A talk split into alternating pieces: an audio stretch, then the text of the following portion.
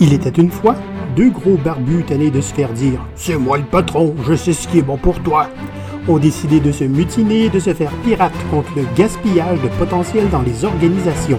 Voici leur histoire. Bonjour tout le monde, bienvenue au cinquième épisode du podcast de Go Pirate. Bonjour Maurice. Salut Olivier. Maurice, aujourd'hui on va parler de leadership et plus particulièrement du leadership progressiste. Euh, en opposition au leadership directif qu'on est habitué de connaître et qu'on connaît depuis assez longtemps en entreprise. Euh, l'épisode d'aujourd'hui va se, diviser en quatre chapitres. Premier chapitre, on va voir d'où vient le leadership directif. Chapitre 2, n'est pas leader qui veut. Chapitre 3, le leadership d'intention. Et chapitre 4, on va parler du spectre de leadership petite leçon d'histoire. D'où est-ce que ça vient d'abord? Alors, le coupable, Frédéric Winslow Taylor, un ingénieur américain qui a sorti sa théorie de l'organisation scientifique du travail en 1911. Euh, ce gars-là, euh, c'est d'abord un ingénieur et il a vraiment beaucoup étudié euh, les usines. Il a décomposé euh, chacune des tâches, chacun des mouvements des travailleurs pour proposer une organisation scientifique du travail pour augmenter la productivité. Euh, ne voulant pas dire humaine. Ne voulant certainement pas dire humaine, non. Euh, vous allez voir que, en fait, première chose qu'il a fait, c'est couper toutes les pauses et tous les moments de temps mort. le résultat a été qu'il a trouvé ce qu'il appelait la meilleure façon de travailler, en anglais de One Best Way to Work. donc, c'est euh, par exemple, dans une usine où les gens manipulaient de la fonte, euh, ils en manipulaient 12,7 tonnes par jour. Après que Taylor soit passé, ils en manipulaient 48 tonnes par jour.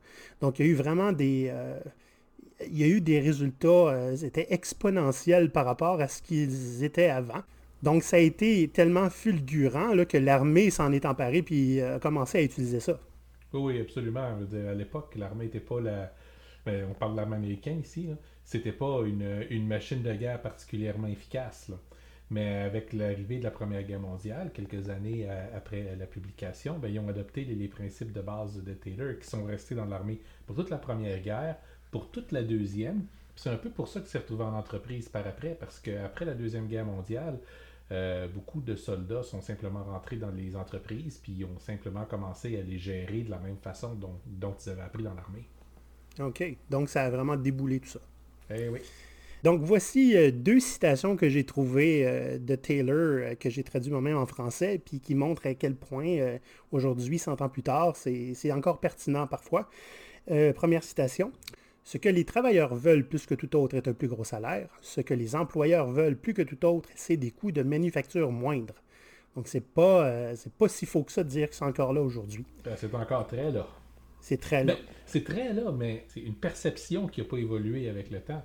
Dire, euh, c'est plus juste une question de salaire aujourd'hui. Les employés qui fonctionnent juste à salaire, ils sont des mercenaires. je m'en vais trop vite, là. Hein? Non, non, c'est parfait. C'est des. Ben oui, c'est des mercenaires. Des fois, puis j'en ai vu beaucoup, beaucoup qui ont accepté des jobs bien moins payés parce que c'était beaucoup plus intéressant pour eux autres. Oui, mais eux sont pas des mercenaires. oui, c'est ça. Euh, deuxième citation. Dans notre schéma, nous ne demandons pas d'initiative de la part de nos hommes, nous ne voulons aucune initiative, tout ce que nous voulons, c'est qu'ils obéissent aux ordres que nous leur donnons, qu'ils fassent ce qu'on leur dit de faire et qu'ils le fassent vite. Bref, des exécutants. Des exécutants, puis je veux dire, j'ai connu ça en 2010, là. Donc, c'est rien, il n'y a rien qui a été perdu là. Euh, de toute cette euh, approche, le, le, taylorisme qu'on appelle, il y a des croyances qui en découlent. Euh, quand on croit au taylorisme, on croit que les travailleurs n'aiment pas travailler. Ils sont là juste pour faire de l'argent. Puis à cause de ça, il faut les surveiller et les contrôler de très près. Euh, Avec la façon dont on organise les emplois puis, et puis les postes, c'est des fois un peu compréhensible que les gens aiment pas ce travail-là. C'est pas travailler qu'ils aiment pas, c'est ce job-là qu'ils pas. Oui, c'est ça. Des fois, c'est juste la liste de tâches. Ils aiment bien travailler à cette compagnie-là. Ils feraient autre chose s'ils pouvaient. Euh, pour faciliter le risque, les gestionnaires, il fallait qu'ils découpent les tâches en plus petits possible pour pouvoir les gérer. Donc, c'est un peu probablement là que ça vient le micro, euh, micro-management, la micro-gestion. Euh, les plus petites ben, tâches possibles. En fait, c'est encore quelque chose qu'on prône aujourd'hui, ça. Absolument. Mais euh, on demande à ce que ce ne soit pas les gestionnaires qui le fassent, mais les gens qui vont être pris pour exécuter les tâches. Exact. Euh, une autre croyance, c'est que les gens doivent être payés en fonction de ce qu'ils produisent comme travail, donc à la pièce. Ça, c'est assez intéressant parce que nous autres, on commence à parler de, de, de démontrer la valeur du travail. Et c'est plus question nécessairement d'être à la pièce. À la pièce ou à l'heure? Mhm. C'est-à-dire, à l'époque du Taylorisme, quand ça a commencé, on le faisait à la pièce parce que ben, les, les employés travaillaient des fois des 12 heures par jour. C'était Ouais. avant l'arrivée des, des syndicats. là. Euh, Oui. Après ça, ben, on s'est dit, OK, on va les payer pour un certain nombre fixe d'heures par semaine. Fait que finalement, le travail est devenu payé à l'heure. Aujourd'hui, on entend parler de ça revient en mode de parler à- à- aux. Puis nous, on avance. Il faut qu'on parle de valeur d'abord et avant tout. C'est quoi la valeur puis l'impact que le travail a? Définitivement. Et la dernière croyance qui découle du taylorisme, c'est que c'est une situation win-win. Le monde veut de l'argent, puis on crée un environnement où ils travaillent plus. Puis plus ils travaillent, plus ils ont de l'argent. Fait que, hey, tout le monde est content. Et, c'est sûr que les syndicats n'étaient pas d'accord avec ça. Ben, encore là, où, euh, euh, avec le temps payé et demi, le temps payé double, il y a encore beaucoup d'employés, puis souvent backés par les syndicats qui vont dire ben, c'est la façon pour faire. Mais dans les employés plus modernes, surtout dans les plus jeunes aujourd'hui, puis je parle pas des kids, là, je parle, je parle des, des adultes, mais euh, qui sont motivés par autre chose que juste la mentalité. Tu sais, quitte à passer 8 heures par jour de ta vie au travail, je veux faire quelque chose qui m'intéresse, pas juste à être là puis vivre pour le peu d'heures de fin de semaine que je vais réussir à avoir. Mm. Puis surtout, vivre pour enrichir quelqu'un d'autre. Ouais, Tu sais, euh, il y en a que c'est, écoute, je peux-tu avoir une job où j'ai un impact positif sur la société, puis c'est juste ça qui les intéresse, quitte à être pauvre? quitte à être pauvre. Puis encore là, euh, pour s'assurer que, que, que les, que les gens se développent euh, la mentalité de on n'a pas besoin d'être payé cher, le travail apporte sa propre valeur. C'était quelque chose que, que, que nos églises ici, puis que nos prêtres poussaient beaucoup. Ce Mm. qui faisait que ça l'a euh, affecté, puis là, on parle ici au Québec, là, de Ouais. dans les coins ruraux, plus, ça l'a affecté des générations entières qui, eux autres, ont arrêté de, de chercher l'argent attaché au, au travail. Tu gagnes une valeur à travailler dur. Mon père en faisait partie. Pour lui, être payé euh, pour son travail, c'est sale. Mais il va quand même travailler ses 8 heures, 10 heures, 12 heures par jour, 7 jours semaine. Tu travailles parce que c'est un homme, c'est ta job d'homme. Exact. Ouais, ok. Donc, euh, on a fait un petit tour d'où vient le leadership directif, puis on peut voir que malgré 100 ans, c'est encore beaucoup, beaucoup utilisé. Évidemment, ça a évolué un petit peu, mais les rouages de tout ça, puis je pense que c'est le bon mot, hein, le taylorisme, c'est vraiment voir l'entreprise comme une machine, et les, les gens qui sont dedans, c'est des rouages. Euh, les rouages de tout ça, ils fonctionnent encore très bien, puis ça c'est très bien huilé en ce moment. Même, même, même en 2020. On dirait pas que ça fonctionne très bien, on va dire que ça fonctionne encore. Mais on est capable de voir un clivage dans les entreprises entre celles qui suivent ces anciens modèles-là, puis celles qui suivent les modèles qui sont, qui sont plus récents, qui sont plus progressistes. Il y en a de plus en plus. Puis ce, pendule-là qui s'en va vers, le progressisme n'a pas terminé de bouger encore. Les entreprises qui ne s'adaptent pas, qui gardent encore leur modèle de leadership et directrice, qui gardent encore leur métaphore de l'entreprise comme une machine, se retrouvent entièrement dépassées. Ce ne sera pas tellement long avant que. Ils vont encore fonctionner très bien. Ils vont avoir un- un- une, une grosse difficulté à trouver de la main-d'œuvre. Un taux de Oui. roulement de 70%. Ben, c'est ça, là, toi, tu as vécu ça à, à certains endroits. Mais Ouais. regarde aussi partout où, où les gens se plaignaient encore il n'y a pas si longtemps de la pénurie de main-d'œuvre. C'est pas qu'il y a une pénurie de main-d'œuvre, c'est juste que la main-d'œuvre, elle veut pas- elle veut pas travailler pour toi. Elle veut pas Ouais. travailler dans les conditions que t'offres. Exact. Très bien. Alors, je propose qu'on passe au chapitre numéro 2. N'est pas leader qui veut. Là, Maurice, quand on dit ça, c'est que le leader, comme on l'entend là, euh, souvent, hein, ça équivaut à un patron. Surtout quand tu es en anglais. Hein? Un boss. Tu sais, quand tu demandes à quelqu'un en anglais, c'est c'est quoi le problème avec la compagnie, ils vont dire It's the leadership. Hein? C'est- les patrons, c'est la direction. Euh, maintenant, de nos jours, euh, leader, ça ne veut pas nécessairement toujours dire un patron. C'est parce qu'il y a une différence entre être un chef puis être un leader. Ouais. Un Leader, c'est quelqu'un qui que les gens suivent, par définition. Commençons avec la définition que les gens connaissent. Le boss, c'est celui qui donne les ordres. Mhm. Le leader, c'est celui que les gens suivent. C'est Ouais. habituellement pas la même personne. Ça peut l'être. Ça peut l'être, mais c'est rare. C'est-à-dire qu'un bon leader n'a pas besoin de juste donner des ordres. En fait, de plus en plus, les bons leaders ne donnent pas d'ordre. Ils n'ont ils pas besoin d'avoir à le faire. Pardon? Exact. Il donne l'exemple. Il donne l'exemple. Il donne des, des directions générales. Il parle par intention. Tandis qu'un boss, c'est toujours toi, fais-moi ça. Puis, euh, on s'entend aussi que, bon, un leader, dans sa forme euh, de quelqu'un que les gens suivent, c'est quelqu'un qui est élu. Alors que traditionnellement, un patron, c'est assez rare qu'il est élu par les gens qui sont en dessous de lui. Il est élu par les gens qui sont au-dessus. Ben, définis un peu plus élu, parce que c'est pas comme s'il y avait des élections. là. Non, c'est sûr. On va dire traditionnellement nommé. Mais euh, j'ai utilisé volontairement le mot élu parce que nous, on commence à parler de ça. Dans le leadership plus moderne, dans les modèles décentralisés où le, euh, l'entreprise, l'organisation est en petit réseau, etc., nos entreprises progressistes, il y en a qui élisent leur patron.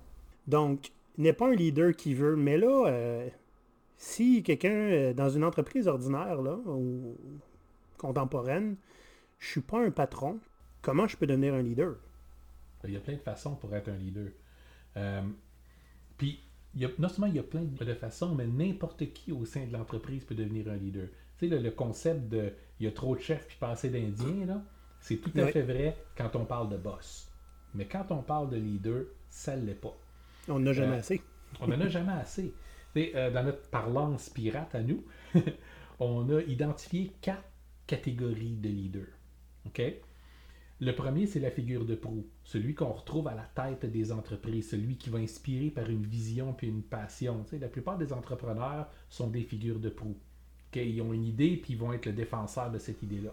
Les Des gens vont vouloir les suivre. Pardon? Des exemples? Elon Musk? Oui. oui. D'autres? Euh, Steve Jobs en étant un aussi. Ouais. Les gens veulent travailler pour lui. Mhm. Euh, puis c'est pas parce que Steve Jobs c'était pas un boss là. C'était un boss puis c'était un pas fin boss, mais c'était Mm. également une figure de proue. Le gars avait tellement une passion puis une vision que tu apprends quelque chose juste en étant de- dans son orbite. Le deuxième type, c'est le navigateur.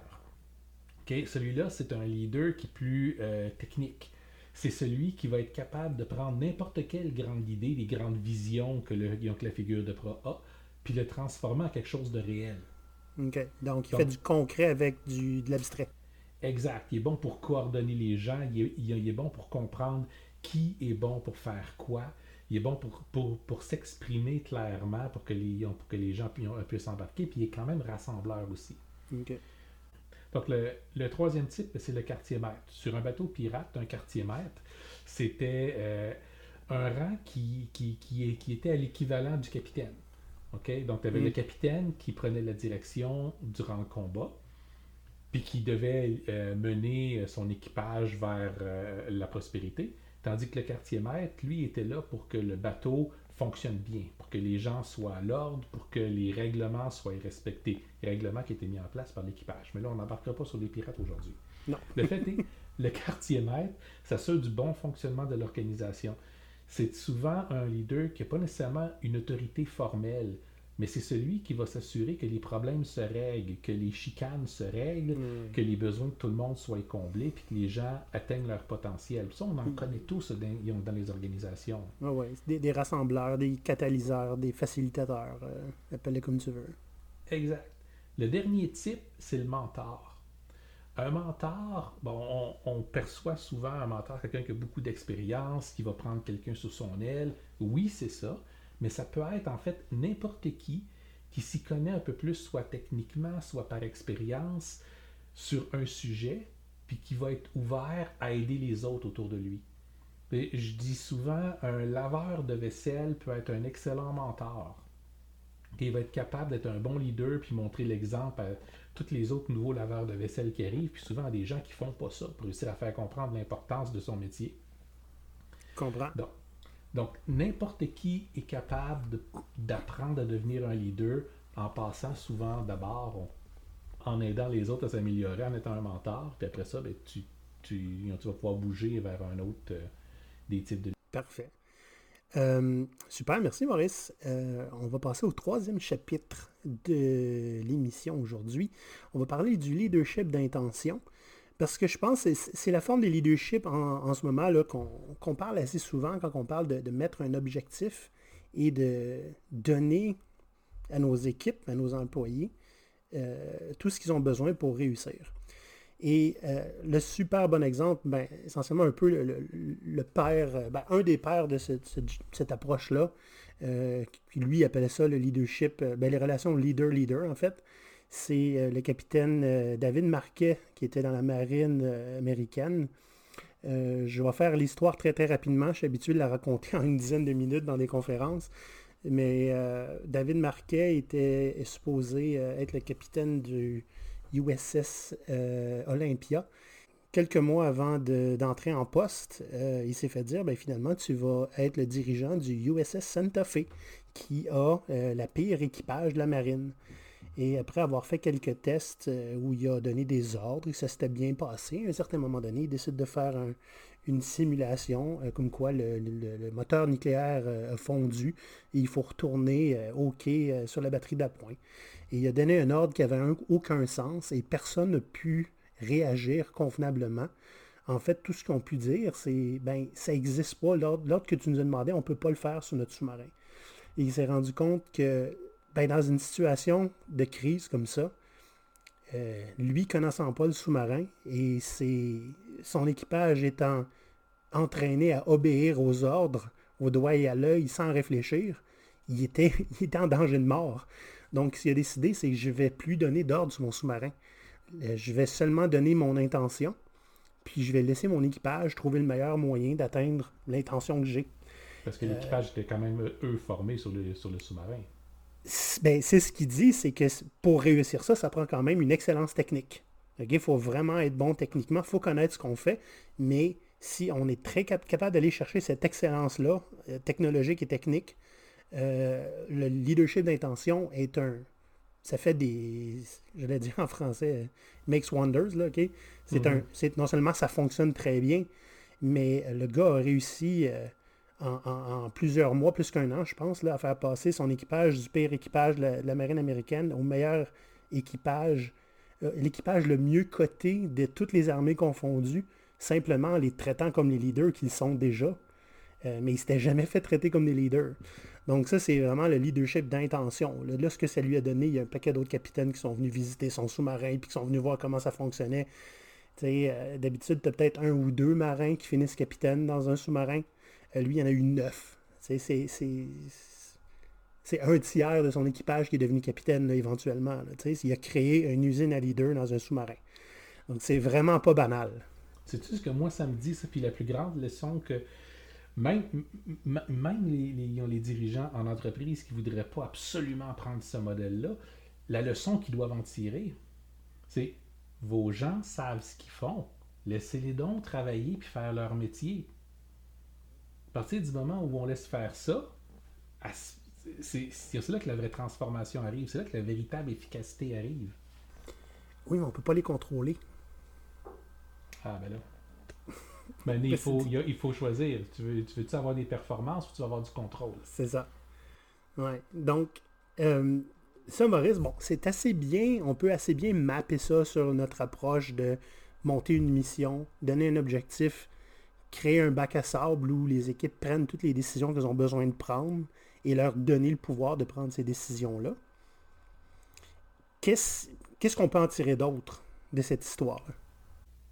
Oui, un autre des éléments que je trouve qui est super important que cette histoire-là euh, nous apprend, c'est si tu laisses les gens utiliser leurs compétences, puis figurer eux autres mêmes les solutions, ce que lui a fait, tu vas voir un développement de leurs compétences, euh, puis un développement de leur leadership à eux. Comme tu as dit, c'est combien là, de, ils ont de ces euh, officiers qui sont devenus capitaines? 9 sur 30 plutôt que 1 ou 2, comme la moyenne l'était ce sont des chiffres qui sont, qui sont significatifs. Là. Si tu donnes aux gens la possibilité de tester leur habilité, d'utiliser leurs compétences, puis de prendre leurs décisions, ils vont devenir eux autres mêmes leaders. Hmm. En fait, c'est ça qu'on veut là, dans les entreprises. Tu sais, si tu es un patron qui est pris pour tout micromanager tout le temps, parce que tes employés n'ont pas la compétence pour le faire, parce que tu ne les as jamais laissé l'occasion de pouvoir la développer ou la mettre en pratique, mais tu n'as pas le temps de développer ton entreprise toi-même. Tout ce que tu fais, c'est regarder derrière toi plutôt qu'en avant pour essayer de voir qu'est-ce que les gens font puis font pas, puis comment les, les, les repositionner comme tu en as besoin, Ouais. puis leur dire qu'est-ce qu'ils doivent faire. Puis si tu micromanages des employés qui ont un paquet, tu sais, des, des employés là, qui ont 17 jobs différentes, le prérequis, c'est que tu saches tout ça mieux qu'eux, ce qui est pratiquement impossible dans la vie. Là. Et que tu fasses jamais d'erreur. Ben oui, c'est ça. Donc, euh, tu sais, euh, Capitaine Marquet, lui, ben, il y avait des experts, je sais pas, en maintenance, ben, c'est eux autres qui prenaient les décisions en maintenance. Quand le gars euh, qui était, je sais pas, moi, au radar, euh, c'est lui qui prenait les décisions, c'est pas le gars de maintenance, tu sais. Fait que tout le monde a développé son leadership dans son propre créneau, si on veut. Ouais. Puis, euh, quand on n'était pas sûr d'une décision, on allait voir l'expert et puis on lui demandait ce qu'il en pensait. Pour un boss, le plus gros changement là-dedans, c'est qu'il a besoin de faire preuve d'humilité. Un leader est une personne de base humble parce qu'il sait qu'il n'a pas toutes les, toutes les réponses à tout, puis il sait qu'il est entouré des bonnes personnes qui vont pouvoir l'amener où est-ce qu'il veut aller. Ouais. Soit parce qu'il les a embauchés ou soit parce qu'il les a amenés à, à ce point-là. Un boss peut juste se baser sur lui-même. C'est le seul qui a l'autorité, le droit de parole, le droit décisionnel. Donc, en quelque part, c'est le seul qui a la vraie connaissance sur qu'est-ce qu'il faut faire. Il devrait être en train d'exécuter. Oui, c'est vrai. OK. Hey Maurice, on va passer euh, au quatrième chapitre, le spectre de leadership. Puis euh, ça, c'est du croustillant, pas à peu près. Euh, c'est aussi du frais sorti des presses, puisque j'ai Ouais. fini d'écrire ça ce matin. Oui, génial. Fait qu'on t'écoute. Qu'est-ce que c'est que- par spectre là, on dit souvent dans dans d'autres épisodes que hein, le- les entreprises progressives c'est un spectre. Ok, on n'est pas toutes dans l'extrême du progressisme puis pas toutes dans l'extrême du conservatisme là. Donc c'est une espèce de range. Puis euh, euh, aujourd'hui on va voir c'est quoi le range qu'on peut trouver entre le leadership directif puis le leadership qui est sportif ou plus progressiste. Ouais. Qui est, qui, est, qui est une des tendances, une des neuf tendances qu'on avait euh, euh, identifiées. Donc, OK. Comme toutes nos tendances, j'ai j'ai les ai divisées comme en cinq étapes de, de conservateurs à plus progressistes. OK? OK? Il y a un saut majeur entre chaque étape. Mhm. Le but n'est pas de pouvoir dire Ah ben là, je vais pouvoir m'évaluer sur chacune de ces tendances-là, puis là, je vais me mettre un beau score à la fin, puis ça va être magnifique. L'idée n'est pas là. L'idée n'est pas d'arriver à l'étape 5, tout le monde. C'est de trouver c'est quoi la meilleure étape pour votre entreprise à vous. Il n'y a pas d'erreur, il n'y a pas de, mauvaise réponse.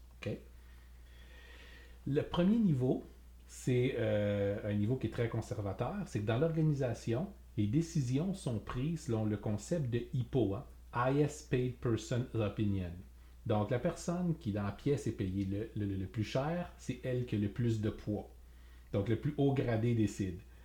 Les décisions vont tenir jusqu'à temps qu'une personne ait qu'un grade plus élevé la contredise, puis dans tel cas, la nouvelle décision l'emporte. Puis dans ces organisations, là, l'information monte, puis les décisions descendent. OK? Donc, la conversation, ce n'est pas une conversation qui va dans les deux directions. Les gens qui sont sur les front lines, qui ont travaillé avec les clients, qui ont travaillé avec les problèmes, vont devoir prendre des décisions, vont se retourner vers leur boss, qui lui va se retourner vers son boss, qui lui va se retourner vers son Mm. boss, puis éventuellement, il y a une décision qui va arriver. Habituellement trop tard, puis pas la bonne. Parce que le contexte n'est pas nécessairement bien compris quand on est quatre niveaux hiérarchiques au-dessus du problème. Puis si je ne me trompe pas, c'est un des combats aussi de David Marquet de dire on fait monter l'information, puis les décisions descendent. Pourquoi on ne descend pas la prise de pouvoir au niveau de l'information? Les penseurs en leadership aujourd'hui, à peu près tout le monde vont dire que cette façon-là de fonctionner ne fonctionne plus aujourd'hui. OK? Puis c'est pas parce que ça a nécessairement déjà fonctionné un jour. C'est dans, le, dans management scientifique parce que Taylor croyait qu'il y avait deux genres de personnes qui travaillent dans une entreprise. Tu avais des, des, des patrons qui étaient des gens éduqués puis intelligents, puis tu avais des employés qui sont des bêtes de somme, un peu comme un âne. Hmm. Fait que tu laisses pas l'âne de prendre la décision. Mais Tu non. prends la décision pour lui parce que tu es une meilleure personne. Ouais. N'oublions pas, au début du 20e siècle, l'eugénisme était encore un sujet très, très, très... euh, les gens prenaient pour acquis qu'il y avait plusieurs qualités de personnes différentes.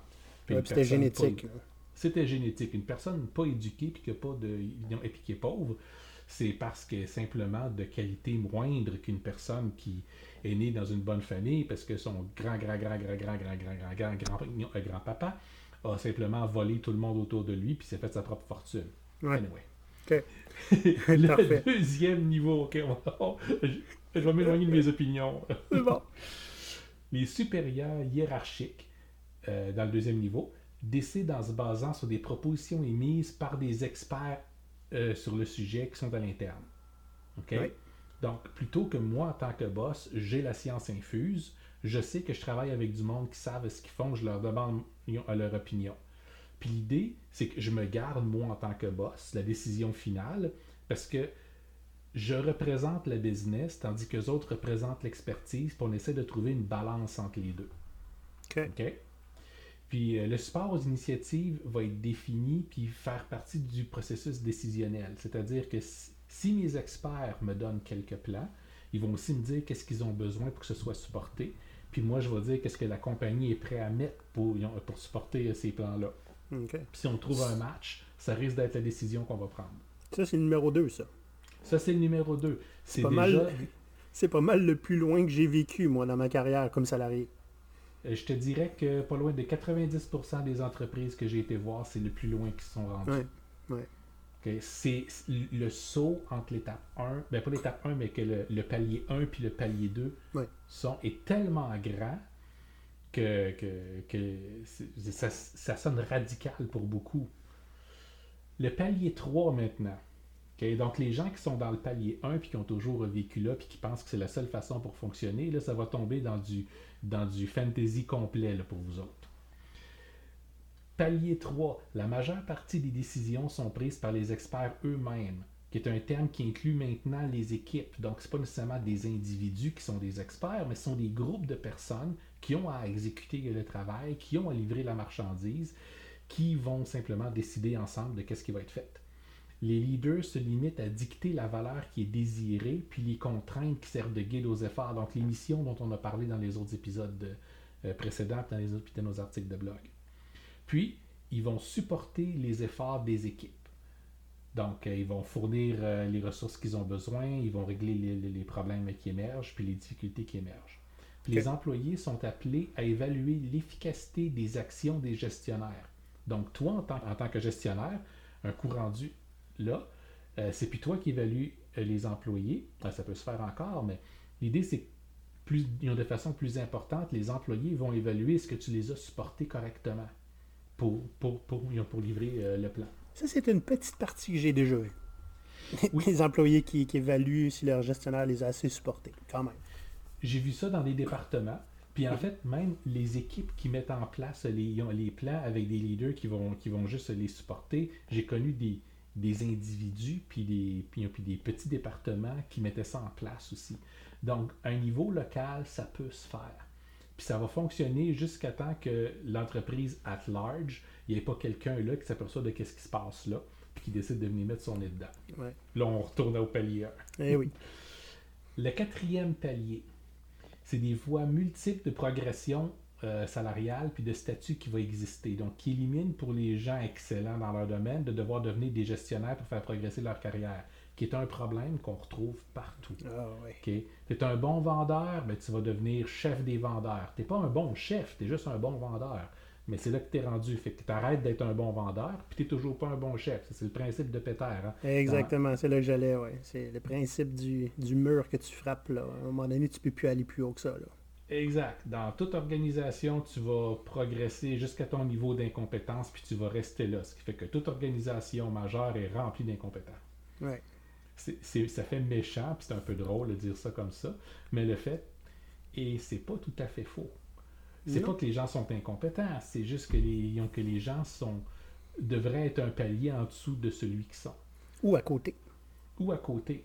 Puis avec, avec le palier 4 euh, dont on parle ici, Mhm. ben, ça leur donne l'opportunité de faire progresser leur carrière en restant dans leur domaine puis en continuant de faire ce qu'ils font de mieux. Donc, la direction des initiatives va être partagée entre des gestionnaires qui vont faire du management, Mhm. puis des experts de, de sujets, puis des représentants des employés qui sont tous des experts dans leur domaine propre. Donc, c'est c'est plus simplement une personne, c'est euh, euh, une personne euh, qui sert de bouc émissaire à un projet s'il va fonctionner ou pas, qui va être le gestionnaire. Hein.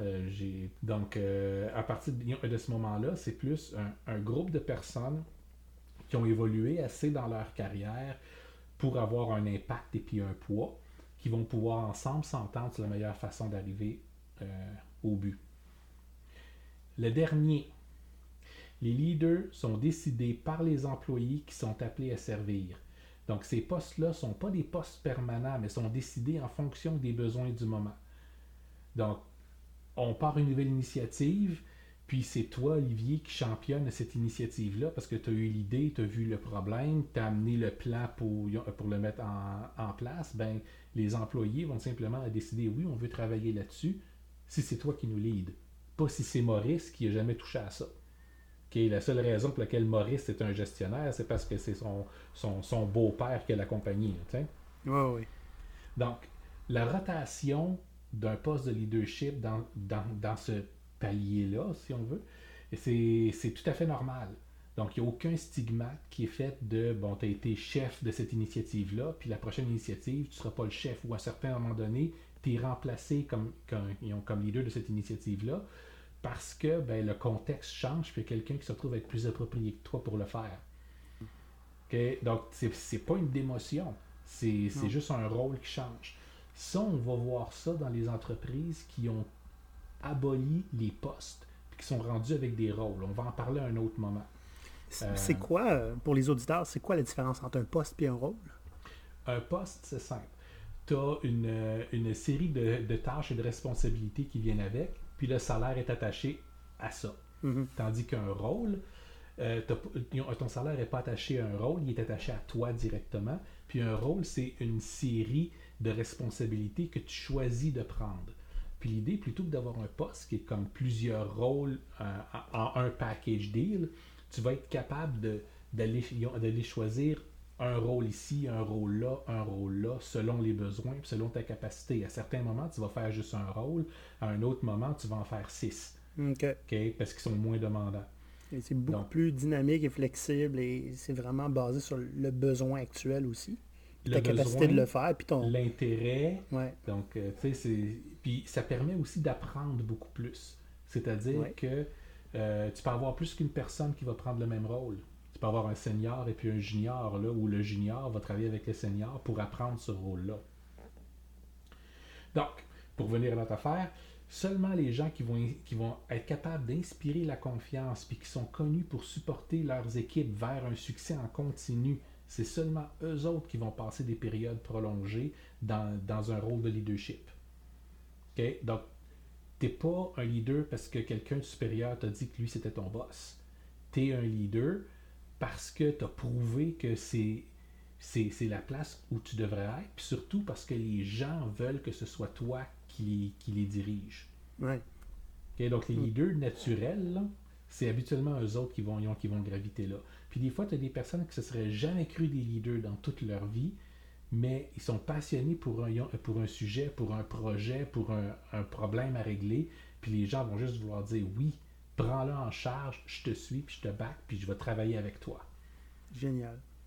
Oui, mais ça, on voit pas ça beaucoup. C'est pas encore répandu, puis... Euh, mais il y en a des entreprises comme ça. Ouais. Si j'avais fait ma recherche correctement, j'aurais pu te les dire. Ah, ça, je laisse ça dans l'épisode, Maurice. oh non! ah oui, c'est pas grave, on va faire des articles là-dessus. c'est pas grave. Merci beaucoup, Maurice. Merci, Olivier. Donc, euh, merci d'avoir écouté notre cinquième épisode. Euh, cet épisode-là est accompagné d'un article pour l'appuyer, donc qui s'appelle Trois astuces pour devenir un leader progressiste. Vous allez trouver ça sur blog.gopirate.com. On vous invite à venir euh, nous encourager sur notre page Patreon, patreon.com baroblique GoPirate. Et on est toujours, vous êtes toujours les bienvenus sur notre page LinkedIn et notre page Facebook. Et on a maintenant nos épisodes sur YouTube. Si jamais vous n'êtes pas fan de Spotify et Apple, le podcast et tout ça, vous pouvez maintenant trouver nos épisodes sur YouTube. Mais vous n'allez pas encore voir nos faces là-dessus. On n'a pas les caméras d'installer pour travailler à distance. Mais ça va venir. On va avoir d'autres contenus pour YouTube qui s'en viennent. Ça, c'est en grande primeur qu'on vous le dit maintenant. Ah, j'ai une autre affaire à, à- à ajouter. Ouais. Il y a un article qui va être publié éventuellement sur justement le, du directif. Il y a, du leadership directif vers un leadership euh, sportif Ouais. où je vais. Toutes les, toutes les cinq paliers que j'ai esquissés là, on va les mettre plus en détail et là, il va y avoir des exemples de contenu dedans. Excellent. Promis. Merci beaucoup, Maurice. À la semaine prochaine. Merci, Olivier. Bye bye tout le monde.